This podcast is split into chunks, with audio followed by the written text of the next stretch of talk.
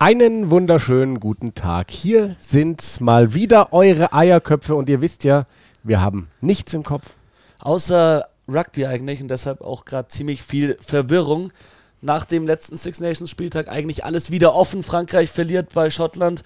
Doch jetzt droht der gesamte letzte Spieltag auszufallen. Mehr dazu jetzt gleich in Folge 13.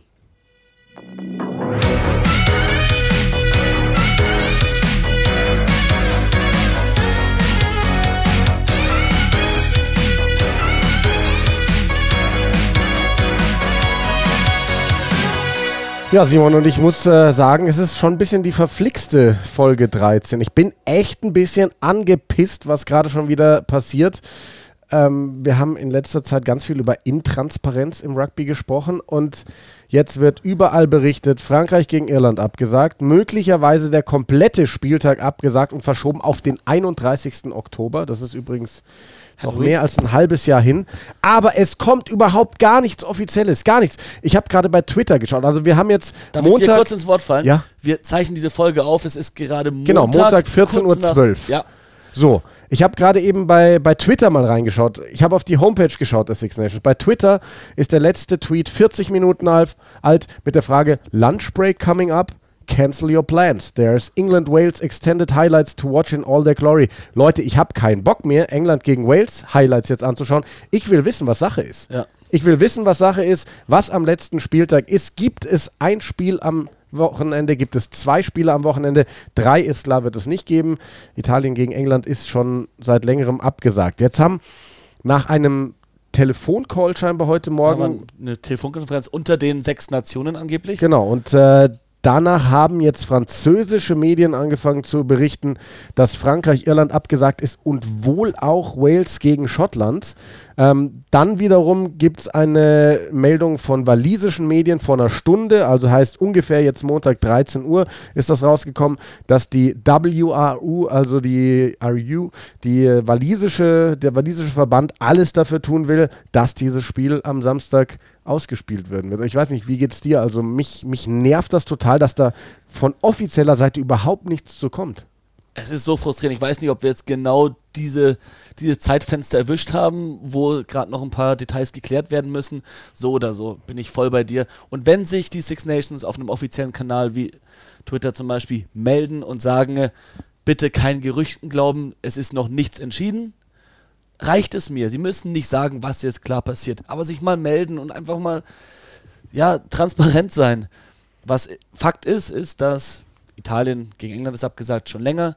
Frankreich gegen Irland ist jetzt auch abgesagt und jetzt so, kommt pass auf. Ich habe gerade nämlich auf äh, die auf die Twitter-Seite von Wales Rugby geschaut. Vor zwölf Minuten kommt da ein Tweet: Wales we Scotland is on, despite as rest of Six Nations Final Weekend wiped out. auf ähm, es ist Wales Online Rugby, weil die Welsh Rugby Union hat sich nicht geäußert dazu. Ich war gerade auf Okay. der auf der walisischen Seite.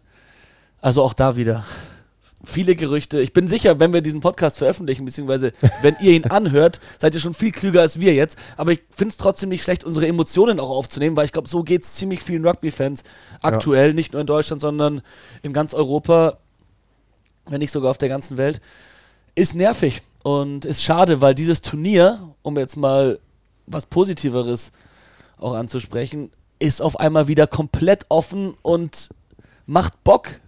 Nach diesem Spieltag, nach zwei grandiosen Spielen, endlich mal wirklich ein Wochenende mit hochklassigem Rugby von zwei Spielen, die wirklich Bock auf mehr gemacht haben und mehr gibt es jetzt vielleicht. Womit nicht. wollen wir denn anfangen? Weil wir haben ja wirklich viel zu besprechen. Wir haben nicht nur zwei tolle Spiele gehabt, sondern wir hatten im ersten Spiel zwischen England und Wales diese Geschichte mit Joe Mahler, der die Genitalien von Alan Wynne Jones ein bisschen ausgetestet hat. Und wir haben die Kartenflut bei den Franzosen. Wollen wir chronologisch vorgehen? England, Wales? als Könnt, also ja, ja, also ich würde gerne über die Spiele wirklich im Detail reden, aber wenn du es jetzt schon angesprochen hast, wie ist denn deine Meinung? Einfach nur zu der äh, Joe Mahler Geschichte.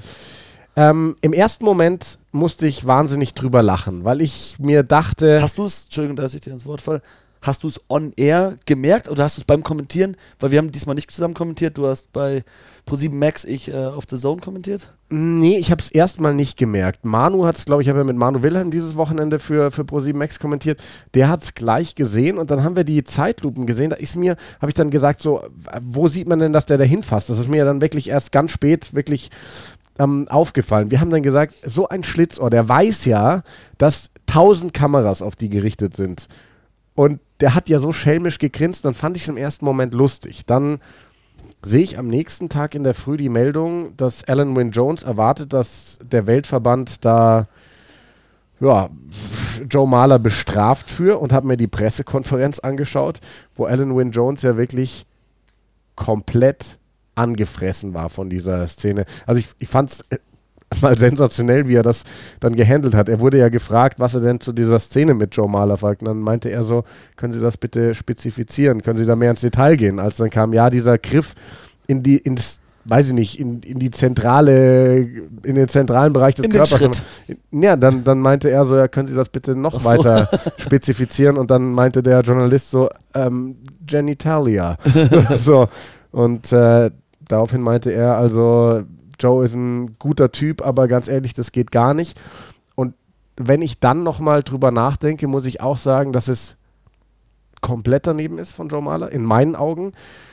Es ist die vielleicht größte Rivalität bei den Six Nations. Es ist ein Spiel, in dem es für Wales vielleicht nicht mehr um den Gesamtsieg bei den Six Nations geht, aber es geht um alles. Es ist ein Spiel gegen England. Auch wenn die beiden sich seit Jahren kennen. Wie würdest du reagieren? Du spielst, wir spielen beide für Stuster München. Wenn in einem Derby gegen den MRFC, sage ich jetzt mal, unseren Lokalrivalen, ein Typ, wir sind hier in München in der gleichen Stadt, man kennt sich, man hat oft gegeneinander gespielt. Wenn ein Typ vom MRFC, den du gut kennst, auf einmal seine Hand in so einer Szene in dein Gemächt packt, ähm, fändest du auch nicht geil, weil du bist auch, du willst einfach nur dieses Derby gewinnen. Ja, und ähm, dementsprechend kann ich verstehen, dass Alan Wynne Jones da sauer ist, weil der will in dieser Situation einfach nicht rausgebracht werden aus seinem Match-Modus, sage ich mal. Und die Regel besagt ganz klar, dass das Anfassen des Gegners in diesem Bereich verboten ist und mit einer roten Karte geahndet werden muss oder im Nachhinein jetzt auch mit einer Sperre geahndet werden muss. Wie siehst du es? Ist doch schön, wenn wir mal wieder komplett unterschiedlicher Meinung sind. Ich denke, das sind zwei Freunde. Joe Mahler und Alan Wynne Jones, die sind Lions, Teammates, die kennen sich gut. Joe Mahler würde ihm sonst nicht in den Schritt greifen. Wenn es jemand ist, den er nicht kennt, dann macht er das auch nicht. Und es ist nicht in der Spielsituation, es ist, da gehen Mannschaft, Spieler von beiden Mannschaften rein, kleines Handgemenge, es wird rumgeschubst, es ist schon quasi vorbei und er läuft hin, schaut provokant äh, in die andere Richtung und spielt ihm an den Glocken rum. Und Alan Wynne Jones schaut zum Linienrichter, auch von wegen mach was, will, dass der bestraft wird. Aber warum will Wynne Jones das? Weil er frustriert ist aufgrund des Spielverlaufs.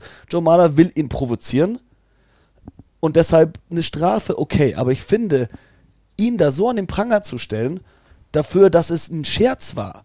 Vielleicht hat er in dem Moment auch nicht weitergedacht. Ja, taktisch unklug gewählt, aber dann kommen andere Leute und sagen, das ist äh, sexuelle Belästigung und, und, und solche Geschichten. Und da sage ich, das sind zwei Freunde und es ist ein, ein Scherz, wirklich. Und Alan Jones danach in der Pressekonferenz, tut mir jetzt auch leid, aber er ist bei diesen Six Nations ein schlechter Verlierer.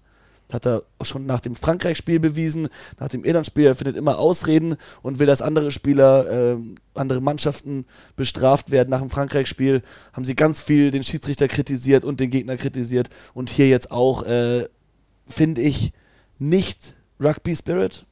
Und von daher, ja, Joe Mahler, unüberlegte Aktion. Aber als Rugby-Fans, die meisten lachen im ersten Moment. So hast du auch gesagt, deine erste Reaktion war lustig. Und er hat nicht die Chance, nochmal zu reflektieren, drüber nachzudenken. Er denkt sich auch gerade, ah, hier, Alan Wynne Jones, nee, so ist es. Und ähm, wenn er es nochmal machen könnte, würde er wahrscheinlich sich anders entscheiden. Aber ihn jetzt da so hart zu kritisieren und weiß Gott, wie lange zu sperren, sodass es vielleicht sein letztes Spiel für England war, seine letzte äh, Aktion, an die man sich erinnern wird, fände ich sehr schade. Und was ich wirklich schlimm finde, ist, wie Gareth Thomas kritisiert wurde Ja. der für seinen Kommentar, der ja sich schon längst äh, als schwul geoutet hat, der walisische ehemalige Nationalspieler und auch Lions und alles. Legende wirklich. Der übrigens danach ins ZDF Sportstudio eingeladen wurde, nach Deutschland, ja. also nach seinem Outing. Ähm, und der, der hat äh, live gesagt, wenn er gewusst hätte, dass Rugby sich in diese Richtung entwickelt, hätte er seine Karriere nicht beendet. Und fanden alle möglichen Leute lustig und er musste, und er hat dann sich dazu genötigt gefühlt, sich auf Twitter zu entschuldigen, weil er so heftig dafür kritisiert wurde. Das finde ich, ähm, wenn ich an der Stelle reingehen darf, eine ne Sache, die, die ich heutzutage ganz, ganz schwierig finde, weil ich finde, das ist ein super witziger Kommentar von Gareth Thomas. Ja, Jemand, cool. Der sich vor vielen Jahren, der galt als einer der härtesten, wirklich brachialsten Spieler der Welt. Der hat sich geoutet damals als schwul, als homosexuell. Der war verheiratet, hat, glaube ich, sogar Kinder, hat aber gesagt, er hat einfach gemerkt, er lebt in einer Lüge. Das war auch der schwierigste Moment, das seiner Frau zu sagen, dass er eigentlich auf Männer steht. Aber er hat es äh, getan. Ich wurde auf Twitter angegangen, schon während dieser Six Nations, ein Spiel, in dem Nigel Owens dabei war. Da habe ich gesagt, meine Wortwahl, ich habe die Geschichte über ihn erzählt, dass er, das war meine Wortwahl, bekennend homosexuell ist. Ja, und habe dann noch die Geschichte erzählt, dass er auch, er hatte ja selbst mal, war kurz vorm Selbstmord und hilft heutzutage vielen Menschen, die ähnliche Gedanken haben, ist ein, ein Vorbild, glaube ich, auch für viele junge Männer, die sich vielleicht nicht trauen, sich zu outen. Ja. Nigel Owens bewegt da sehr viel. Jetzt hat sich ein Zuschauer aufgeregt über meine Wortwahl, bekennend. Man würde sich nur zu einem Verbrechen bekennen oder zu einem Glauben. Das ich finde das so daneben. Also ganz ehrlich, ich habe eine positive Geschichte erzählt. Ich bin der aller, aller, allerletzte Mensch, der irgendwas Negatives gegen Homosexualität sagen würde. Und dann bei einer positiven Geschichte, ich habe dann auch darauf geantwortet, normalerweise antworte ich auf sowas nicht. Da habe ich mich dann wirklich gezwungen gesehen zu antworten, habe ihm geschrieben, in Anführungszeichen, in einer harten Männersportart, in Anführungszeichen, wie Rugby. Das ist einfach normal, ist da. Nicht wie beim Fußball, wo sich keiner traut, sich zu outen. Vielleicht nach der aktiven Karriere. Wir haben den berühmtesten Schiedsrichter der Welt, der schwul ist. Wir haben einen Gareth Thomas, der schwul ist. Es gibt rein schwule Mannschaften in, in, in Deutschland. Sich dann über die Wortwahl aufzuregen, finde ich einfach komplett daneben. Es ist unnötig. Das ist wirklich jemand, der dann sich auch durch das Aufregen irgendwie den Vordergrund drückt und die denken auch nicht dran, was so ein Tweet ausmachen kann. Ich weiß noch, das war das Spiel England gegen Frankreich oder Frankreich gegen England zum Auftakt am Sonntag und wir saßen zusammen in der Box und ich weiß noch, du hast diesen Tweet währenddessen reinbekommen und es hat dich auch ziemlich getroffen, weil du hast da gar nicht drüber nachgedacht. Kein, in keinster Weise ein schlechtes ich will Wort auch, benutzt. Das ist mein Ding, ich will da nicht drüber nachdenken. Ja, aber man wird kritisiert für etwas, was, wo man nicht mal drüber nachdenkt, dass man dafür kritisiert werden könnte. Ja. Und da sollten vielleicht, wir müssen uns Gedanken machen über unsere Wortwahl on air, aber genauso sollten sich vielleicht auch die Leute Gedanken darüber machen, was sie ins Netz rausschicken, weil ich meine, über Social Media Aktivitäten wird auch vor allem im Rugby-Kontext in den letzten Wochen mehr gesprochen mit Dennis Cipriani etc. Einfach mal netter sein auf Be Social kind. Media. Ja. Und jetzt sind wir ein bisschen abgedriftet. Ich habe News reinbekommen. Und zwar gibt es ein Statement von den Six Nations. Uhuhu. Wir haben jetzt 14.24 Uhr, also wir sind ja in unserer Aufzeichnung. 14.17 Uhr ist es gekommen. Das Spiel Frankreich gegen Irland ist offiziell abgesagt bzw. verschoben. Das Spiel Wales gegen Schottland wird wie geplant stattfinden. Das ist das offizielle Statement der Six Nations. Also, es geht doch. Jetzt haben wir die Transparenz, jetzt wissen wir Bescheid. Es wird ein Spiel am Wochenende geben, außer natürlich, es wird weitere Entwicklungen in Sachen Coronavirus geben die Gefahr ist immer da. Ich glaube, der Vorteil, das ist jetzt, heute glaube ich, braucht ihr keinen roten Faden mehr bei uns zu suchen. Das ist aber manchmal halt einfach so. Ich glaube, dass die Wahrscheinlichkeit sehr hoch ist, dass das Spiel gespielt wird. Es ist Wales gegen Schottland. Es ist auf der Insel. Es muss niemand von außerhalb, also sicherlich werden auch da internationale Rugby-Fans kommen, ein paar, aber es muss theoretisch niemand aus dem Ausland, von einer anderen Insel darüber fliegen. Ja, es ist innerhalb von Großbritannien. Dementsprechend, dort sind die Fälle noch relativ gemäßigt, was ich eben gelesen habe. Also es sind, glaube ich, äh, mittlerweile in, in Wales so um die 1000 Fälle, was auch nicht wenig ist, aber ich glaube, dass die Chancen gut sind, dass, dass dieses Spiel ja, gespielt wird. Und weißt du, was das Beste daran ist? Das bedeutet, es gibt wieder eine Freitagsepisode von den Eierköpfen, weil wir dann auf, dies, auf das letzte Spiel ähm, in diesem Monat von den Six Nations vorausschauen werden und das werden wir live tun um ja. 19 Uhr Freitagabend Live-Pod. Das heißt, wir werden eine Kamera hier aufstellen. Wir werden das auf Facebook und Instagram vermutlich, hoffentlich äh, live mit filmen und dann könnt ihr auch kommentieren, uns Fragen stellen. Wir werden auf das Spiel vorausschauen, wir werden sonstige Themen besprechen und alle Fragen beantworten. Und wo wir schon beim Vorausblick sind, nächste Woche gibt es dann wirklich einen ganz, ganz großen Podcast bei uns. Wir müssen mal schauen, ob wir das in einer Folge machen oder ob wir das aufdröseln in mehrere Folgen, weil ja dann auch am Wochenende drauf der ADAT ansteht, der Deutsche Rugby-Tag. Wir haben bestätigt, dass Harry Hees uns zur Verfügung steht, der Vorstand des Deutschen Rugbyverbandes, dass Jens Poff uns zur Verfügung steht, das ist der Vorstand Finanzen im Deutschen Rugbyverband und Nils Zurawski aus Hamburg, der ja diesen Brandbrief hauptverantwortlich, ähm, glaube ich, äh, verfasst hatte, ähm, als es darum ging, dass aus Hamburger Seite eben Bedenken daran bestehen, diese Mitglieder äh, ähm, aufzustocken. Und das werden wir dann alles wirklich groß und ausführlich besprechen. Jetzt wollen wir aber, glaube ich, wieder zurückkommen, den Bogen spannen zurück. Wir waren bei England gegen Wales. Genau, und ich glaube, wir waren eigentlich fertig mit der Aktion. Genau, Joe ja. Mahler, Alan Jones haben beide unsere Meinung dazu gesagt. England gegen Wales, für mich äh, ein super Spiel, hatte alles mit dabei. Ähm, Anthony Watsons Comeback, fantastisch. Sein Versuch, was vierte Minute, wunderschön. Ähm, Johnny May, der sich früh verletzt hat, dann Henry Slade kam rein, war einer der besten Engländer auf dem Platz stark. und ein wunderschöner Schnauzer. Also einen schönen Mann entstellt nix und so ein Schnauzer erst recht nicht. Vielleicht musst du heutzutage fast einen Schnauzer tragen, um Fullback bei England spielen zu ja, können. George, George Furbank, Henry also, Slade. Ja, macht schon Sinn. Und dann äh, Soll, sollte sich vielleicht Elliot Daly mal zu Herzen nehmen. Ja. Vielleicht ist das Oder ein Problem. Anthony Watson, der für mich eigentlich der beste Fullback wäre für England. Aber wo wir, wo wir bei Watson sind und den Versuch, den du angesprochen hast, das war mal wieder ein Versuch des Trainerteams eigentlich. Die haben sich nämlich ganz, die haben ganz genau gespottet, wie die Waliser sich bewegen nach einer Verteidigungsgasse und haben festgestellt, mit diesem Spielzug wirst du sie wahrscheinlich knacken. Ja, und äh, es ist ein Punkt, auf den ich auch äh, kommen wollte. Das walisische Verteidigungssystem. Ich finde, in diesem Spiel hast du ganz klar gesehen, dass da ne, dass es da jetzt einen Unterschied gibt, eine Schwäche, Schwächung im Vergleich zum letzten Jahr. Die Rolle der Nummer 9 in der Verteidigung ist ganz oft, dass der, ich meine, das ist ja der eine Spieler, der sich eigentlich frei bewegen kann. Oft äh, covert er den Rücken hinten, die zweite Verteidigungslinie, manchmal geht er in die Linie rein. Gareth Davis hat es unter Sean Edwards und Warren Gatland ganz oft gemacht, dass er entweder auf die Interception gegangen ist oder derjenige war, der Druck gemacht hat.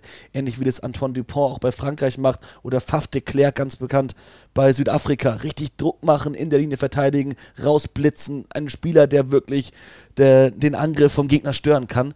Aber Thomas Williams, der hält, der ist viel, also der verhält sich viel passiver und covert hinten den Raum ab. Und bei so einer Gasse wenn du fünf bis zehn Meter vorm eigenen Mahlfeld verteidigst und der nicht in die Linie reingeht, dann gibt es eben diesen Raum zwischen dem Ende der Gasse und dem Zehner, den du nur schwer abdecken kannst, vor allem wenn hinten gesprungen wird.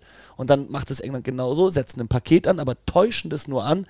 Poppers kommt raus zu, ich glaube, äh, Tom Curry war es, der dann Ben Youngs anspielt. Und der, der driftet nach außen, zieht eben den Zehner, den ersten Mann außen und spielt dann, nachdem, muss man auch sagen, zwei, drei Leute gute Dummy-Linien gelaufen sind. Das heißt, er hatte mehrere Anspieloptionen, aber wählt Anthony Watson und da ist eine viel zu große Lücke und Thomas Williams steht dahinter. Und, und sieht dann auch dann noch wahnsinnig unglücklich aus. Ne? Der hat zu spät gelesen, dass es zurückgeht und durch diesen Richtungswechsel ist er, glaube ich, ein bisschen ausgerutscht, aus der Balance gekommen und hat deswegen dann dieses Tackle verpasst. Ich glaube, ich glaub, er steht einfach ein, zwei Meter zu weit weg von ja. Anthony Watson. Deswegen ist er anfällig für diesen kleinen Step. Ein Goose-Step ist es eigentlich. Anthony Watson verharrt kurz in der Luft und beschleunigt dann nach vorne und weil er eben so schnell ist und eine gute Beschleunigung hat, erwischt Thomas Williams ihn nicht mehr. Äh, aber Weltklasse-Versuch, Weltklasse-Finish vor allem von Anthony Watson, kleiner Fehler von Wales. Von den drei Versuchen, die England gelegt hat, hätte Wales vermutlich ein oder sogar zwei verhindern können. Auch die beiden anderen Versuche, der eine von Elliot Daly und der andere von Manu Tuilangi. Es war zweimal richtig gute Hände von George Ford äh, als letzter Passgeber, aber zweimal eben auch dass er zwei Männer, bind, zwei Verteidiger bindet und dass der äußere Verteidiger auf ihn drauf geht, anstelle bei seinem Mann zu bleiben. Und deshalb, ich denke mal, der Tuilangi-Versuch, da waren noch andere England-Spieler außen, den legst du auch, wenn der Mann nicht reinblitzt, aber der Elliot Daly-Versuch vor allem, das ist Lee Halfpenny, der sich nach innen ziehen lässt, das ist auch Verteidigungsverhalten, das nicht erste Sahne ist, sagen wir mal. Ja. Wo wir bei Versuchen sind, wie gut war der Versuch von Wales zum Start in die zweite Hälfte? Oh, brutal. Also England war nicht auf der Höhe, das muss man mal ganz klar sagen. Das darf dir nicht passieren in der Verteidigung, nach einem Ankick so offen zu stehen. Aber trotzdem, wie Wales das spottet und ausspielt, über verschiedene Leute. Nick Tompkins war, glaube ich, äh, ganz heftig involviert, der bei dem du, über den wir, glaube ich, gleich nochmal ja. Intensiv sprechen wollen. Erstmal dieser Versuch, das war ja sensationell. Dann auch das, das wir haben gerade eben schon, wir waren gerade eben im Gym, haben drüber gesprochen und hast du gesagt, Justin Tipperick, dass der da diese Unterstützungslinie mitläuft, das macht kaum ein dritte Reihe Stürmer dieser Welt. Diese äh, Situation, das, das, in, zu diesem Zeitpunkt kann man einfach nur den Hut ziehen vor Wales, trotz aller Probleme. Die haben es in der ersten Hälfte geschafft, ohne wirklich äh, Einfluss aufs Spiel zu haben, trotzdem neun Punkte zu erzielen. Sie nehmen die Straftritte, wenn sie können. Sie bleiben so im Spiel. Und dadurch, dass sie eben in der, in der Nachspielzeit der ersten Hälfte noch den letzten Dreier mitgenommen haben und dann diesen Ganz Start, clever, diesen das, Start in der mhm. zweiten Hälfte hatten. Genau, die haben aus ihren Fehlern gelernt. Gegen Frankreich haben sie es nämlich nicht gemacht. Darauf wollte sie sicher hinaus. Ja, so ein bisschen, ja. Und äh, dadurch, dass sie dann diesen Versuch gelegt haben, auf einmal waren sie auf vier Punkte ran. Und das mit einer Aktion direkt vor und direkt nach dem Pausenpfiff. Und es ist aus englischer Sicht furchtbar, aber aus walisischer so geil. Das hat das Spiel nochmal deutlich spannender gemacht und hat dann aber auch England alles abverlangt, um am Ende noch zu gewinnen. Äh, der Versuch war, also Verteidigungsfehler von England, keine Frage. Erstmal Elliot Daly, der over Chase, der erwischt Tompkins nicht. Ähm, Teammates bei den Saracens. Ja. Äh, schafft es nicht, ihn zu tackeln und Tompkins dann spielt den Ball zu Navidi, der wiederum zurück zu Tompkins, der gut auf den Beinen geblieben ist. Und dann ist Thomas Williams da. Da erwartest du, dass ein Neuner ist, ganz oft in der, im internationalen Rugby, im, im Profi-Rugby generell. Erfahrene Neuner sind da in der Unterstützung, wenn so ein Durchbruch ist. Und normalerweise siehst du dann, der Neuner wird irgendwann getackelt, dann kommt die Unterstützung und man spielt weiter. Dass Justin Tipperick da noch auftaucht, zeigt einfach, was für eine Workrate der Typ hat. Und, und wie er dann auch so mal beschleunigt. Ist. Der, der, ist so schnell. Einer der schnellsten dritte Reihe Stürmer der Welt und da hat das mal wieder unter Beweis gestellt. Der beste, schönste Versuch bei den Six Nations bisher, müssen wir ja. gar nicht anders ja. drüber reden. Absolut, absolut. Dann, ich habe ja gesagt, clever von Wales, dass sie vor der Pause eben diese drei Punkte noch mitgenommen haben. Und ja, ich glaube, da haben sie gelernt aus äh, den Fehlern aus dem Frankreich-Spiel bringt mich zu einer Situation hinten raus. Ich weiß nicht mehr, ob ich das voll richtig auf die Kette kriege. Da haben sie einmal Gedränge genommen und ich glaube, das war noch vor der roten Karte von Tuilangi, kann das sein? Und dann nämlich, als sie in doppelter Überzahl waren, sind sie dann auf Gasse gegangen bei einem Straftritt, was ich gar nicht nachvollziehen konnte. Du hast einen erste Reihe Stürmer mit Alice Gensch draußen, der gelb gesehen hatte, plus einen Hintermannschaftsspieler und gehst zur Gasse. Wenn du da ein Gedränge nimmst, dann muss der Gegner sieben Mann dagegen stellen. Der hat keine Chance, acht Mann ins Gedränge zu stellen, weil sonst bist du zwei Mann in Unterzahl auf der Hintermannschaft. Und so hast du ein Gedränge gegen sieben Mann plus ein Mann Überzahl auf der Hintermannschaft. Viel besser geht nicht, aber sie sind zur Gasse gegangen. Das habe ich einfach nicht verstanden. Also für mich schon so, dass die momentan viele Denkfehler haben oder viele falsche Entscheidungen treffen im Spiel. In dem Moment habe ich eine Theorie gehabt und zwar Alice Gensch war runter Leon Brown, der Ersatz Tight Head Prop von Wales, hatte eine Schulterverletzung ja. und hatte das letzte Gedränge gegen Joe Mahler verloren, bevor mhm. der runter ist. Und Joe Mahler kam dann natürlich zurück oder wäre zurückgekommen für das nächste Gedränge äh, ohne Alice Gensch. Ja. Und hätte dann hätte Wales vielleicht nicht sicher das Gedränge gewonnen. Andererseits. Nur war Mahler halt seit 20, 25 Minuten draußen, fast kalt. Also man hat gemerkt, als er dann später zurückkam, kurz drauf, der hatte gar keinen Bock mehr. Nee, und das war ja, und den Versuch, den dein Bigger gelegt hat, das war ja dann nach einem Gedränge. Weil um da mal weiterzugehen, dann hat Wales sich dazu entschlossen, zur Gasse zu kicken, Paket angesetzt und England holt den Turnover. Das waren die beiden äh, Ersatzspieler, ich habe es mir ganz groß rausgeschrieben, Lone und Charlie Ewells mittendrin, die das aufgehalten haben. Gab dann Gedränge für England. Da holt dann allerdings Wales den Scrum Penalty und dann äh, legt Dan Bigger den Versuch. Also. Hat sie halt viel zu viel Zeit gekostet in dieser ja. Phase, weil wären die Punkte schneller gefallen, in doppelter Überzahl, hätte Wales vielleicht dieses Spiel sogar noch drehen können. Es wäre sehr, sehr schwierig geworden, aber es Doppelte war nicht Überzahl. doppelte Überzahl ist schon heftig. Ja, und so gut wie die am Ende gespielt haben und Nick Tompkins hast du vorhin angesprochen, der war in der ersten Hälfte echt unauffällig. Ich habe das Gefühl gehabt, er hatte ein Problem wie alle Waliser mit dem Line Speed von England, wie schnell die Engländer in der Verteidigung hoch sind und vor allem, weil er eine wirklich eine zweite Spielmacherrolle übernimmt bei Wales. Äh, hatte der in der ersten Hälfte hat er keinen Stich gemacht, natürlich gegen Tuilangi auch immer schwer. Aber was der in der zweiten Hälfte gespielt hat, für mich war er einer der besten, wenn nicht der beste Spieler auf dem Platz in Deutschland 2. Der hatte nur positive Aktionen und äh, ja, ich finde ihn ein sehr, sehr spannendes Projekt, weil ich finde, du merkst, er macht noch sehr viele Fehler, gerade defensiv. Das war auch in den vorangegangenen Spielen so. Aber die musst du ihm auch zugestehen. Das ist ein ganz junger Kerl, bei dem viele anzweifeln, ob der den letzten Schritt von Saracens, höchstes Clublevel, wirklich auf diese internationale Bühne schafft. Ich glaube aber, wenn du ihm diese Fehler zugestehst, der wird lernen, dann wird er zu einem richtigen Topspieler. Weil er zeigt ja diese wahnsinnigen Ansätze. Du hast gesagt, für dich war er in der zweiten Hälfte der beste Mann auf dem Feld. Ähm weil er eben sich auch umstellen kann. Er ist dazu in der Lage, sein Spiel zu verändern und eben darauf zu reagieren, wenn eine Verteidigung ihm Probleme bereitet. Ja, also bin ich, bin ich echt gespannt, wie der Mann sich macht super wichtig auch in meinen Augen, dass, dass der gerade da ist für Wales, weil ich habe mir da mal überlegt, was würden die denn eigentlich machen, wenn Hadley Parks und oder Nick Tompkins sich verletzen würden? Die hätten ja gar nichts mehr da hinten in der Hintermannschaft.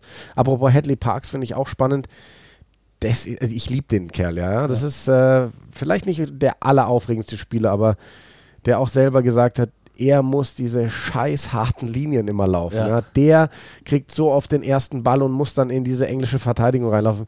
Der hat sich ja kaputt gearbeitet. Du hast dann auch bei einem englischen Versuch hast du gesehen, dass er nicht mehr hinterhergekommen ist. Also da war er wirklich platt. Aber trotzdem finde ich einen sensationell geilen Spieler. Ich fand den vor der WM fand ich ihn nicht so gut. Ich muss ehrlich sagen, ich war einer derjenigen, die gesagt haben, Herr D. Parks ist nicht besonders genug für diese walisische Mannschaft, wenn sie die WM gewinnen möchte. Ich finde ihn aktuell einen der besten. Jedes Spiel, eben weil er diese harten Linien so gut läuft und das braucht Wales, weil ansonsten in der Hintermannschaft, ja, mit Nick Tompkins hast du einen schnellen Spieler, der gut auch die Bälle verteilen kann und dann brauchst du eben einen Hadley Parks, der das gut komplementiert. Aber Hadley Parks auch mit einem krassen Tackle gegen Manu Tuilangi. Das war eher Kopf gegen Kopf als irgendwas anderes, wo Tuilangi danach auch geblutet hat. Und Tuilangi hat es dann später seinerseits nicht viel besser gemacht. Gegen George North, klare rote Karte. Wie siehst du das? Ja, ganz klar. Also, wie er da ankommt, ähm, es mögen vielleicht Leute sagen, ja gut, der erste Tackler ist schon dran, der North geht sehr tief, was soll Tuilangi noch machen? Er lässt zu keiner Sekunde erkennen, dass er eine Tackle-Bewegung machen will. Der Arm ist angelegt, er trifft George North am Kopf. Das, also für mich gibt es da nichts zu diskutieren. Er hat Pech, wirklich. Also muss man sagen, Absicht ja. kann man ihm nicht unterstellen, im Gegensatz zu Mohammed Awas. Ja. Weil er geht tief rein. Wenn North nicht davor von Slade so gut getackelt wird und eh auf dem Weg runter ist, dann fällt er ihm so in die Beine rein, in die Hüfte rein. Ja, er nutzt vielleicht trotzdem nicht den Arm, aber in den meisten, die meisten solchen tiefen Chop-Tackles heutzutage siehst du nicht wirklich den Arm und es wird nicht immer bestraft. Und selbst wenn, dann gibt es halt nur einen Straftritt.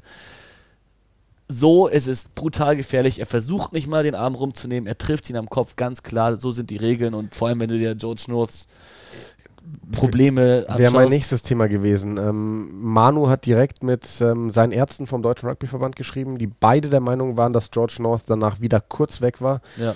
Wir haben vor dem Spiel gesprochen, haben beide gesagt, ähm, egal was der jetzt für Protokolle bestanden hat, wir finden es total verantwortungslos, den in diesem Spiel zu bringen. Und dann passiert auch nochmal sowas. Also, also ich, ich will nicht in der Haut von George North stecken, weil also wenn der keine bleibenden Schäden nach seiner Karriere davon trägt, weiß ja. ich auch nicht. So viel, wie der auf den Kopf bekommen hat, so viele Gehirnerschütterungen, das kann nicht gut gehen. Es ist bitter, vor allem, eigentlich haben sie ja Johnny McNichol im Kader, der hätte ihn noch ersetzen können. George North spielt sowieso nicht seine beste Saison. Ich fand auch Liam Williams, wie der reinkam, nicht, also dem hat auf jeden Fall die Spielpraxis gefehlt. Wir haben das auch letzte Woche in unserer Vorschau besprochen hat mir nicht gut gefallen. Dafür, dass er einer der gefährlichsten Spieler normalerweise ist, der gesamten Welt. Vor allem was Back-Three-Spieler angeht. Hat wirklich keinen Stich gemacht. Ähm, Im Gegensatz zu Anthony Watson auf der anderen Seite. Der war auf jeden Fall bereit. Der war absolut ready. Äh, die Loose Five, also zweite, dritte Reihe bei England hat mir sehr gut gefallen. Ich fand auch, dass, dass Mark Wilson bei seinem Comeback als Ersatz von Underhill super solide Partie gespielt hat. Ich bin bekennender England-Fan. Und ich muss sagen, ich war auch immer, bin auch immer ein großer Fan von Owen Farrell, weil er so ein wichtiger Spieler für England ist und Kapitän. Aber so unsympathisch wie am Samstag war er mir noch nie. Ja? Also die Aktion gegen North zu Beginn, wo danach auch dieses äh, Rudel sich gebildet hat, ja. wo dann auch äh, Alan Jones, Joe Mana die Geschichte passiert ist. Da verhindern die Engländer durch ein geiles Tackle den Versuch von North, der macht einen Knock-on über der Linie und Farrell, der nicht mal wirklich beteiligt ist daran, geht hin und wischt ihm übers Gesicht und äh, lacht ihn hämisch an, wo ich mir denke, du bist der Kapitän von der Mannschaft. Das ist doch sowas von unnötig, so ein schlechtes Beispiel. Der schaut die gesamte Nation zu. Du repräsentierst England und du machst sowas. Ja, ah. Also ich, ich und dann ja gibt es drei Punkte für Wales, weil es einen Straftritt gibt. Völlig zu Recht auch. Ich bin ja gar niemand, der sagt, dass, also ich kann nicht behaupten, dass ich England nicht mag. Ich kann das eigentlich bei keiner Nation behaupten. Aber ich kann wirklich behaupten, dass ich Owen Farrell nicht sonderlich mag. Und deswegen, ja, also hat irgendwie ins Bild gepasst. So. Hast du ihn gemocht, als er für die Lions gespielt hat gegen Neuseeland? Andere Frage? Ich weiß nicht, ob ich ihn da gemocht habe, aber ich habe auf jeden Fall die Lions supported. Ist, also du kannst nachvollziehen, ja. warum ja, ich natürlich, Owen Farrell mag dann gibt es die Geschichte, und da sind wir wieder unterschiedliche Meinungen, das weiß ich, weil wir uns am Samstag auch noch drüber unterhalten haben. Der Schubser in Biggers Rücken. Du hast gesagt, klar gelb. Ja. Und ich finde überhaupt nicht, weil ich denke, wenn du dafür gelb gibst, weil wenn du die Fakten anschaust und nicht den ganzen Kontext, sondern nur die Fakten. England kickt, Farrell chased, Bigger läuft langsam zurück, dafür voll, er verändert nicht seinen Laufweg, alles gut. Und Farrell ist frustriert, weil der ihn verlangsamt, der weiß genau, was er tut und Farrell schubst ihm aus dem Weg. Das sieht man in jedem Spiel mehrmals, dass Spieler andere Spieler aus dem Weg schubsen. Er erwischt Bigger mies im Rücken und der fällt wirklich, es sieht hart aus, aber im Endeffekt, es ist ein Schubser gegen einen Spieler, der ihm im Weg steht. Ein Straftritt, okay, aber eine gelbe Karte, wenn du damit anfängst, ich glaube, dann musst du für jedes Ding abseits des Balles anfangen, gelbe Karten zu geben. Nein, mir geht es um die Intensität des Schubses. Schubsen per se ist ja verboten in in unserem Aber Sport. wie misst du das? Wie misst du die Intensität eines Schubsers? Naja, wenn, wenn, wenn, wenn ich jetzt äh, auf jemanden auflaufe, der wie Bigger langsam zurückgeht, seine Linie nicht äh, verlässt und ich da so ein bisschen dran rempel, dann habe ich da auch überhaupt kein Problem mit. Aber wenn du die Bilder siehst, wie heftig der den in den Rücken stößt, also wirklich so, dass in der Zeitlupe du siehst, wie, wie richtig der, der ganze mittlere Körper, sage ich jetzt mal, nach vorne geht und der Kopf so richtig nach hinten klappt, dann finde ich das schon nicht so ungefährlich und äh, völlig unnötig, völlig überzogen, weil eben Dan Bigger das machen darf, solange er seine Linie nicht verändert. Noch dazu hast du auch gesehen, Dan Bigger hat nur auf den, auf den Ball geschaut im Zurücklaufen. Der hat wirklich gar nicht damit gerechnet, dass das von hinten kommt. Und das sind eben die gefährlichen Sachen, weil beim Rugby weißt du ja eigentlich fast immer genau, was auf dich zukommt. Dann hast du eine Körperspannung und in dem Moment hast du es nicht, weil du sowas nicht erwartest. Also fand ich eine sehr, sehr, sehr unsaubere Aktion. Dein Bigger dagegen dafür, dass wir nicht davon ausgegangen sind, dass er eigentlich spielt, Gut noch vor einer Woche, wie der mit einem kaputten Knie sich von Anfang an da reingehauen hat. Generell muss man sagen, enttäuschende Six Nations für Wales aber sie waren in den Spielen, die sie verloren haben, bis auf das Irland-Spiel, da haben sie mir mit am schlechtesten eigentlich gefallen, aber sowohl gegen Frankreich als auch gegen England ganz nah dran und jetzt gegen England auch nie aufgegeben, gegen eine starke englische Mannschaft in Twickenham. Am Ende noch den Versuch zu legen durch Tipperick, um auf drei Punkte ranzukommen. Eine faire Reflexion vom Spiel, glaube ich. Und äh, gefällt mir gut, diese walisische Mannschaft. Ja, ich bin mal, also Manu Wilhelm hat was äh, Spannendes gesagt. Er meinte so, weil ich zu ihm meinte, für mich ist das die Mannschaft, die am meisten im Umbruch ist, gerade Wales. Einfach vor allem gar nicht mal so sehr von den Spielern, obwohl sie sehr viele Junge drin haben. Vor allem vom Spielstil. Einfach der Wechsel von Warren Gatland zu Wayne Pivak, der mit den Scarlets einen, einen sehr attraktiven Angriffsstil gepflegt hat. Manu meinte, wenn sie das Gute aus der Gatland-Zeit, die Verteidigung, zusammenbringen können mit den guten Ansätzen in der Offensive, die jetzt zeigen, sind sie für ihn safe im nächsten WM-Finale. Bin ich mal Finale gespannt. Ist, ja, müssen wir mal schauen. Aber die Waliser, nur weil die jetzt vielleicht mal bei diesen Six Nations Vorletzter werden, ähm, die werden eine Großmacht bleiben auf jeden Fall. Ja, aber warum ist es auch wichtig? Weil World Rankings im kommenden Herbst wird bereits ausgelost. Oder werden dann ab, nee, im kommenden Herbst werden die Seedings genommen, also deren Weltranglistenplatz im Also kommenden Herbst. mit kommendem Herbst meinst du jetzt 2020? Ja. Der äh, beeinflusst dann die Gruppe oder den, den Gruppenplatz, in dem du dann am Endeffekt spielen wirst. Das heißt, Wales nach dieser schlechten, nach diesen schlechten Six Nations kann natürlich dann in der Gruppe Neuseeland oder Südafrika haben und dann wird es ein schwieriger Turnierverlauf. Also Finale finde ich mutig, aber dass Wales mit ja unter den richtigen Bedingungen eine Weltmacht sein kann, das wissen wir auch schon länger. Ein Problem bei Wales finde ich die Tiefe nach wie vor. Und da, da können sie eine gute Entwicklung machen, Ja. wie sie wollen. Wenn sich zwei, drei Spieler verletzen im entscheidenden Zeitfenster vor der WM, so wie Gareth Anscombe vor der WM jetzt 2019, wie sich Liam Williams und Jonathan Davis im La- Turnierverlauf verletzt haben. Wenn sich solche Spieler verletzen und dir nicht zur Verfügung stehen, dann hat Wales leider einfach nicht die Tiefe wie andere Länder, um das Wobei entsprechend ich da ja gespannt bin, weil du äh, ähm, Anscombe ansprichst. Sam Costello heißt der Verbinder aus der U20. Der ist Wenn Drop der, wenn der die Entwicklung hinlegt, die viele von ihm erwarten, ähm, bis zur nächsten WM, dann haben sie da auf jeden Fall ein bisschen mehr Tiefe noch auf der Verbinderposition. Bin ich sehr gespannt. Die haben ja eben bei England gewonnen jetzt im U20 Six Nations Turnier, ganz knapp mit einem Punkt. Am Freitag ja. im, in Kingsholm in Gloucester äh, 23, 22, wirkt durch ein Drop-Goal am Ende, durch den von dir angesprochenen Sam Costello. Schön zu sehen, also die, sowieso die U20 Six Nations, ein paar richtig enge Partien dabei dieses Jahr. Die Engländer da wirklich ungewöhnlich schwach. Heuer momentan sehr stark. sehr stark, Irland sehr stark. Aber die brauchen auch, ähm, die brauchen auch wirklich ihre Jungs, weil bei den Iren, da muss in den nächsten Jahren, finde ich, am meisten Sie- passieren. aber das wollen wir heute vielleicht aus der Folge ein bisschen Sie haben halt auch die Jungs und die müssen halt nur eingesetzt ja. werden. Ja. Ja, ja, kommen wir zum, zum zweiten Spiel. Gestern. Erste Niederlage für Frankreich. Bei den Schotten. Und diese Niederlage natürlich sehr stark davon begünstigt, dass es diese rote Karte gegeben hat gegen Mohamed Awas. Das finde ich schade, weil mir hat Schottland so gut gefallen, dass ich glaube, die hätten auch gewinnen können, ohne dass äh, es die rote Karte gibt, weil einfach die dritte Reihe so stark war schon wieder. Hamish Watson, Jamie Ritchie, die beiden Flanker mit einem unglaublich guten Spiel. Jamie Ritchie wird am Ende Man of the Match, aber Hamish Watson war wieder an allen guten Aktionen beteiligt. Nick Haining, über den haben wir gesprochen, der kommt rein und der macht einfach ein vielleicht unauffälliges, aber fehlerfreies Spiel, wirklich, wie oft er den Ball auch reingetragen hat. Dann hast du eine Back Three, also den Fullback mit den beiden Wings, die hinten stehen, mit Stuart Hawk, dem Kapitän als 15er. Super solide.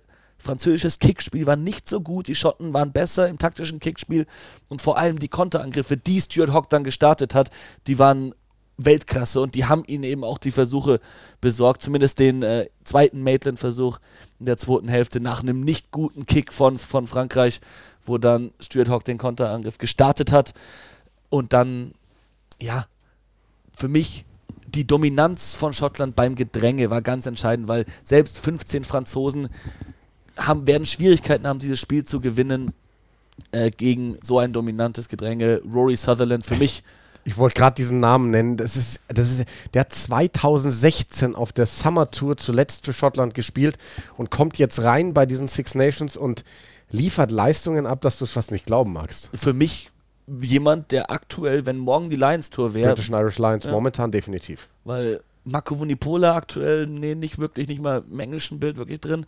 Alice Genge ist stark von der Bank. Joe Mahler wird bei der nächsten Lions Tour keine Rolle spielen, meiner Meinung nach. Kian Healy ebenso wenig.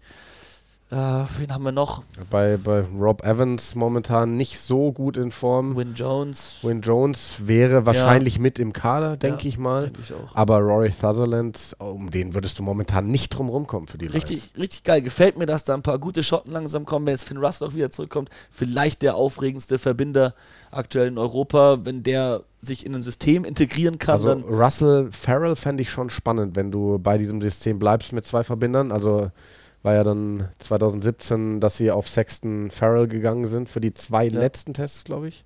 Oder haben sie von Anfang an so nee, das gespielt? erste Spiel hat Farrell auf 10 Genau, gespielt, und mit dann Ben sie- Theo auf 12 Ja, und das haben sie dann geändert. spannend. Ja, auf jeden Fall. Für mich aus französischer Sicht ein wirklich bitteres Spiel. Die haben, also dieser Versuch von, von Pinot, der war so schön. Dupont ist einfach auch so ein Spieler, da verlangsamt sich die Zeit. Wenn der die Hand am Ball hat, dann alle anderen Spieler stehen, bleiben weg von ihm, weil sie wissen nicht, was er machen wird. Das heißt, er bekommt nochmal mehr Zeit und dann dieser Kick im Tackle quasi noch so einen kleinen Raum gefunden, unter Sam Johnsons Hand durch, direkt in die Arme von Pinot. Wow. Aber die rote Karte, nicht die rote Karte, sondern die Verletzung für Romain Intermark für mich wichtiger als die rote Karte. Ja, da hat ihnen sehr viel gefehlt. Das hat man gemerkt. Jalibert ist auch ein großes Talent, aber bei weitem nicht so weit wie Romain Intermark. Jalibert war im Angriff vor allem gut, hat wirklich Gefahr ausgestrahlt und gute Angriffe auch gestartet. Aber in der Verteidigung Totalausfall. Sorry, also der Versuch, den Schottland vor der Halbzeitpause legt, wo sie auf die rechte, haben sie diesen Durchbruch und spielen dann auf die rechte Seite, nachdem Adam Hastings durchgegangen ist. Und ich denke mir, das ist einfach die falsche Seite. Da haben sie keine Überzahl. Da ist 3 gegen 3 und links stehen alle ihre Stürmer. Da könnten sie Phasen spielen. Und der Ball kommt rechts raus. Stuart Hawk hat den Ball und auf einmal läuft Jalibert dazwischen und versucht den Pass zu blocken, den Passweg zuzustellen, ist gefangen irgendwo im Niemandsland. Hawk spielt einen tiefen Pass zu Sam Johnson und der hat viel Platz, kann nach vorne laufen, Boutier ziehen, Pass nach außen, Mate den Versuch, einfacher geht's nicht, aber ein krasser Fehler von Jalibert an der Stelle und der hat später auch nochmal ein paar Mal nicht gut ausgesehen, einfach sein Stellungsspiel war da nicht so gut und ich glaube, da merkst du auch bei Frankreich, wie wichtig es ist, dass sie eingespielt sind und dass sie eben von diesem guten Coaching-Setup auch viel trainiert werden, dass dann Jalibert vielleicht nicht immer in der ersten 15 steht, zeigt sich halt dann auch. Ja, absolut. Mich freut es tatsächlich ein bisschen. Also, mir haben die Auftritte der Franzosen so gut gefallen bei, diese, bei diesen Six Nations. Eine Mannschaft, deren Stil man einfach lieben muss. Mich hat es aber wahnsinnig gefreut für die Schotten, dass die jetzt mal so ein Spiel gewonnen haben. Denn die haben, die waren ja so nah dran gegen Irland, gegen Ja. England. Dann dieses, ja, unspektakuläre Spiel gegen Italien. Aber ich finde, die haben jetzt mal ihr Potenzial gezeigt, was möglich ist für diese Mannschaft. Wetter war auch kurios, aber es war irgendwie sinnbildlich, wie dieser Oh, Regenbogen der über. Murrayfield aufgegangen ist. Boah, da wäre ich echt gerne vor Ort gewesen. Ich liebe sowieso, also für mich ist Murrayfield, Edinburgh so von den Six Nations Städten und Stadien eigentlich das Schönste. Es, es gibt viele tolle, aber das liegt bei mir wirklich so auf Platz 1, muss ich sagen. Und die Schotten, da kann man jetzt auch nicht einen Spieler sagen, der irgendwie schlecht gespielt hat. Die waren alle komplett heiß auf das Spiel, angeführt vom Kapitän. Die Bank war gut, alle, die da reinkamen. McInerney mit seinem Versuch, nachdem er erst die Gasse eigentlich verwirft und dann macht Dupont seinen einen Fehler im Spiel, dass ihm da der Ball verspringt. Aber es waren so ein bisschen die 50-50s, die Frankreich noch das Spiel gegen England und gegen Wales gerettet haben, dass da die 50-50s, wie der Ball mal aufspringt, äh, die gingen an sie und jetzt gegen Schottland halt eben nicht. Und deshalb gewinnen die Schotten das Spiel und hätten es meiner Meinung nach auch gegen 15 Franzosen gewonnen. Auf französischer Seite Verimi Wakatawa, unfassbar gut. Den haben sie nicht, zu tackelt, bek- äh, nicht getackelt bekommen, die Schotten. Drei, vier Spiele hat es da gebraucht, um den mal unterzubringen. Dann bekommt er trotzdem noch den Offload weg. Äh, Anthony Boutier hinten gefällt mir nach wie vor gut. Der ist ein sicherer Spieler. Wenn du überlegst, der hat letzte Saison noch zweite, Zweite französische Liga, Liga, gespielt. ja. Ist auch im Warm-up. Wir sehen ja immer das Bild ein bisschen früher, wenn wir uns, wenn wir da ankommen. Wir sind meistens eine Stunde früher da beim Kommentieren. Der ist einer der Wortführer in diesem, in dem Kreis, wenn die Franzosen zusammenkommen. Der ist ein erfahrener Spieler, wenn auch nicht auf diesem Niveau. Dem hören die anderen zu. Der strahlt viel Sicherheit aus. Aber in diesem Spiel wo die Schotten einfach das Kickspiel klar gewinnen, hat er mir zu viel, zu ungefährlich gekickt Ja. und eben Stuart Hawk diese Kontermöglichkeiten gegeben und halt hätte vielleicht das ein oder andere Mal selber laufen müssen, als dann Ramos reinkam und diesen einen Lauf, Lauf hatte, dann hat man sofort gesehen, das hat dann zum Versuch, glaube ich, für Olivon geführt. Da werden die Franzosen dann gefährlicher und die Schotten, so gut sie waren, hatten da eigentlich eine Schwäche im Kickchase auch. Hätte man vielleicht früher angreifen sollen. Ich glaube auch, dass die Franzosen insgesamt Stuart Hawk zu viele Bälle gegeben haben. Das, darauf muss ja dein, dein Matchplan eigentlich ausgerichtet sein, wenn du gegen diese schottische Mannschaft in der Formation spielst, dass du Stuart Hawk nicht so viele Bälle gibst. Und wenn du dann eben noch einen Tag hast, wo deine Kicks nicht so gut kommen, das ist schon wahnsinnig gefährlich. Was, was, was mir bei den Schotten imponiert über den ganzen Turnierverlauf schon, ist einfach die Defensive.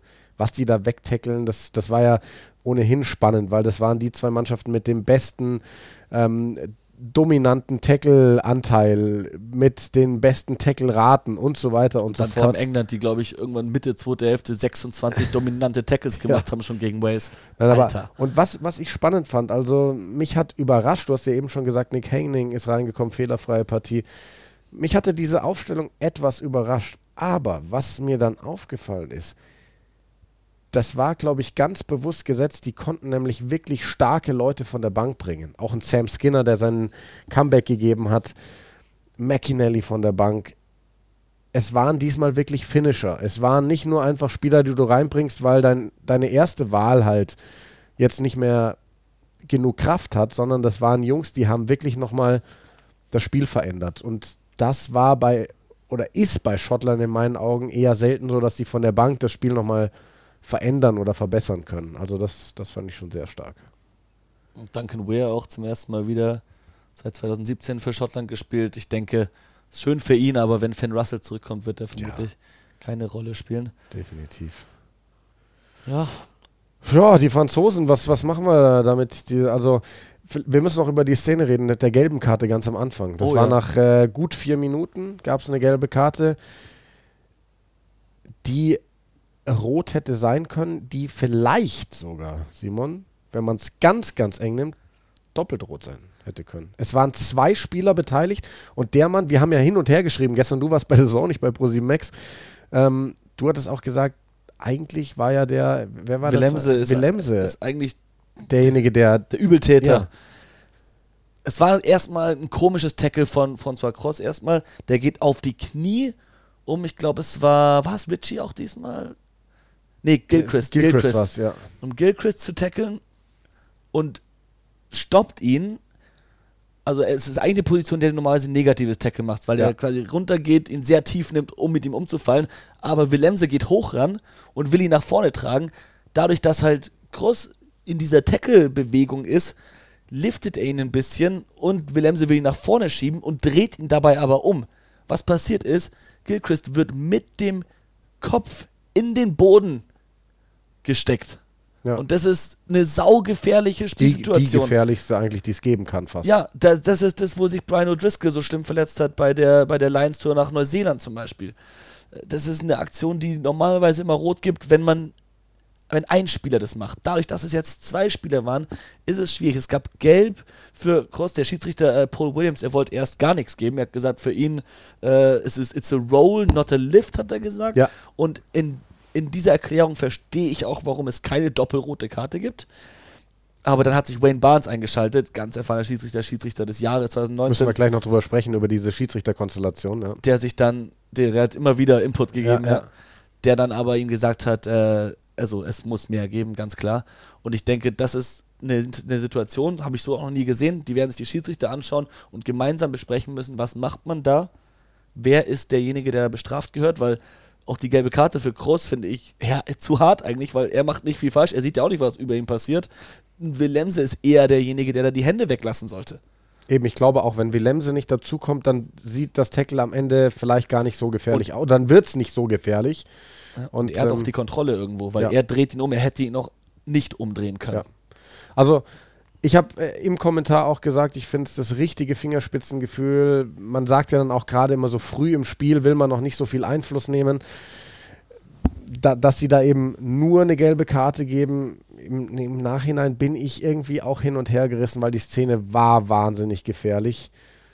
Ähm, gut, doppelt rot wäre vielleicht wirklich zu viel Einfluss aufs Spiel gewesen, aber ich, ich stelle mir tatsächlich auch die Frage, war es nur gelb? Ich in dem Moment, ich war auch froh, weil das war, glaube ich, wieder zweite, dritte Minute oder so. Nach vier Minuten, nach 20 vier Sekunden Minuten, wurde ja. die Uhr angehalten. Und da rot, das hat so einen Einfluss aufs ja. Spiel. Aber dann habe ich auch wieder einen Kommentar irgendwo online gelesen und das stimmt einfach. Es ist egal, ob es die vierte oder die 79. Minute ist. Rot ist rot. Ja. Und da, das fand ich spannend, wo wir von den Schiedsrichtern reden. Also ich fand Paul Williams, weißt du, ne? Ja. Ich fand, ich fand ihn sensationell gut. Ja. Ich fand den sensationell gut. Ich hatte ihn, glaube ich, vorher noch nie gesehen. Ich habe noch nie ein Spiel gesehen oder kommentiert, dass Paul Williams gepfiffen Ich hat. glaube, der hat im Siebener mal gepfiffen, ehrlich gesagt. Ich kannte den irgendwoher, aber. Und ähm, es ist ja gerade auch, wir waren so ein bisschen so, hm, Nigel Owens nur ein Spiel, Wayne Barnes nur ein Spiel, was ist da los? Es ist gerade so, dass der Weltverband ganz oft diese Konstellation macht, ein jüngerer Hauptschiedsrichter und dafür ein oder wirklich zwei erfahrene Männer wie Wayne Barnes, der für mich momentan der Beste der Welt ist, an den Seitenlinien. Und der hat wirklich Einfluss genommen. Aber so soll es ja auch sein. Es ist ja ein Trainer, äh, ein Trainer sage ich schon, ein, ein Schiedsrichtergespann. Es ist ein Hauptschiedsrichter mit zwei Linienrichtern und dem TMO und die entscheiden gemeinsam. Und ähm, mir hat der sehr gut gefallen, einfach, ja, er hat die helfende Hand von Wayne Barnes gebraucht, aber ich finde, das ist okay. Ich fand ihn in der Kommunikation mit den Spielern sensationell. Er war wahnsinnig positiv. Ja. Der hat so oft gesagt, good job, good job, thank you, wenn sich ein Tackler weggerollt hat und so weiter und so fort. Und ähm, hat einfach eine gute Art mit den Spielern. Ich glaube, das ist äh, ein Mann, den wir in der Zukunft viel bei großen Spielen sehen werden. Und ähm, mir hat er gut. Es kamen bei Twitter immer wieder Kommentare, dass sie den Schiedsrichter so schlecht fanden. Was? Aber da muss man, ja, ka- kam ganz viel. Aber ich glaube, dass das dann mit Sicherheit viel Frankreich-Fans slash Sympathisanten waren, Fans die ganz schnell dazu neigen, Schiedsrichter zu kritisieren, wenn die eigene Mannschaft verliert. Ja, kennen wir alle. Man ist emotional, man ist ein bisschen Ja. Die Schotten zu Beginn sicher nach dieser nicht gegebenen roten Karte gegen Cross auch unzufrieden damit. Ich glaube, am Ende hält sich die Waage und niemand ist perfekt und es sind auch immer bei den Schiedsrichtern, es sind auch Meinungen von ihm. Er sagt, ich bin der Meinung, das war das und das und dann hat man das zu akzeptieren. Denke aber auch, das ist ein Schiedsrichter, von dem wir noch mehr sehen werden. So oder so, die Aktion des Spiels war der Schlag von Mohamed Awas gegen Jamie Ritchie. Wie dumm. Sorry, dass ich das so deutlich sagen muss. Wie dumm. Also da, da hatte man ja wirklich so den Eindruck, gut, Frankreich hat sich neu erfunden. Frankreich hat eine Siegermentalität. Diese Jungs, die nicht wissen, wie sich's anfühlt. Warmaina ist weg. verlieren. Genau, Warmaina ist weg. Und dann wirklich so das, das alte Frankreich auf einmal mit einer so einer Situation sich komplett aus dem Spiel zu nehmen. Ja, Wow. und dann halt so ein Also- neuer Spieler, weißt du? Ja. So ein vielversprechender der, Mann. der auch wirklich überzeugt hat bisher. Wow, Ja. war der stark. Der. Wir erinnern uns an die Geschichte Joe Mahler nach dem Auftaktspiel, der Engländer, der nachfragt bei den Franzosen, sag mal, wer war eigentlich der Typ, gegen den ich gespielt habe? Der war wahnsinnig gut. Dann in in die Kabine geht, mit ihm ein Bierchen trinkt, sein Trikot schenkt und als Aouar sein Trikot zurückschenken will, sagt Joe Mahler, nee, das behältst du ganz schön, das war dein erstes Spiel für Frankreich, das will ich nicht haben.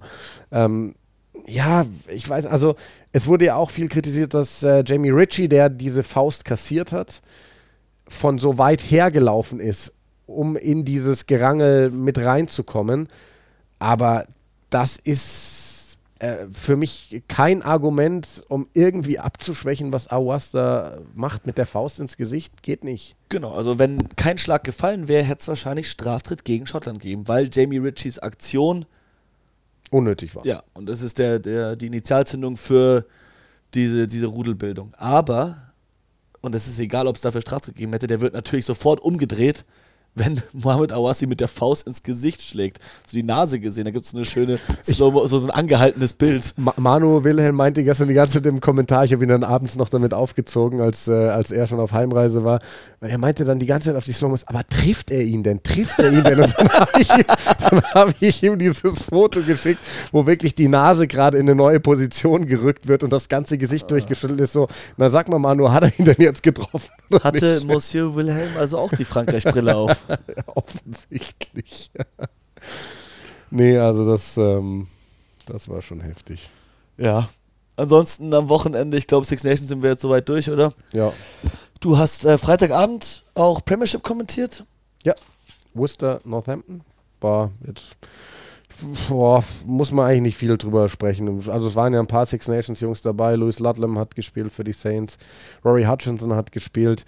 Ähm, mir hat äh, die erste Halbzeit gut gefallen. Die Schlussphase war ganz spannend. Beide Mannschaften haben ganz viel versucht, weit zu spielen, den Ball laufen zu lassen. Allerdings hat man gemerkt, dass Qualität fehlt und dass das nicht so gut hingehauen hat. Das war Oh, zweite Halbzeit war schon zäh, also muss man jetzt nicht so groß drüber sprechen, glaube ich. Ich habe mir Freitagabend das andere Spiel angeschaut, Sale. Richtig gut.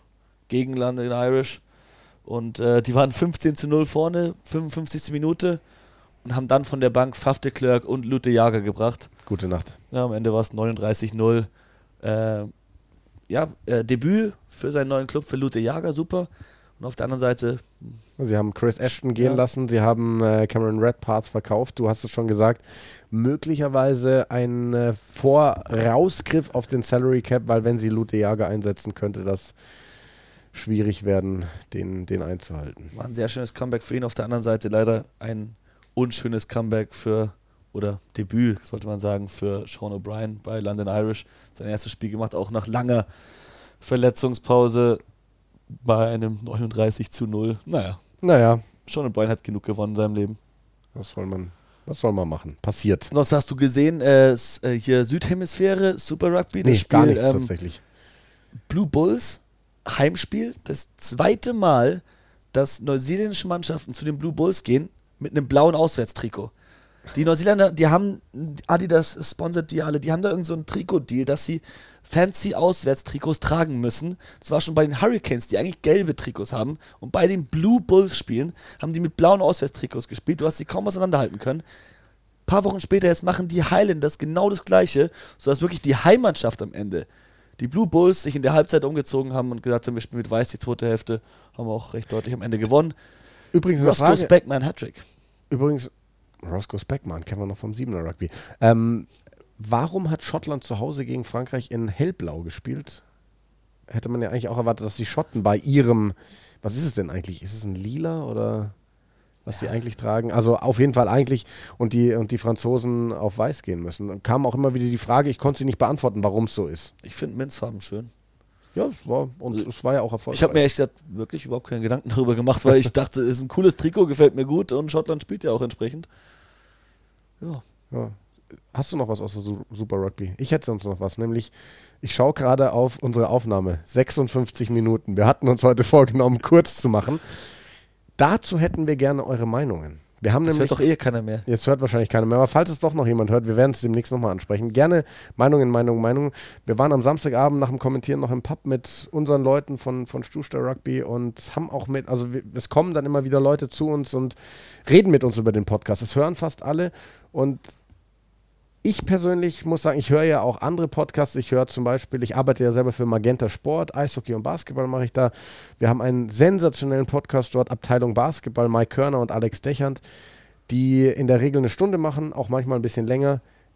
Ist für mich, mein, es ist mein Lieblingsdeutschsprachiger Podcast. Ich freue mich Außer jede Woche drauf, außer den Eierköpfen natürlich. Aber den mache ich ja selber. Den, ja.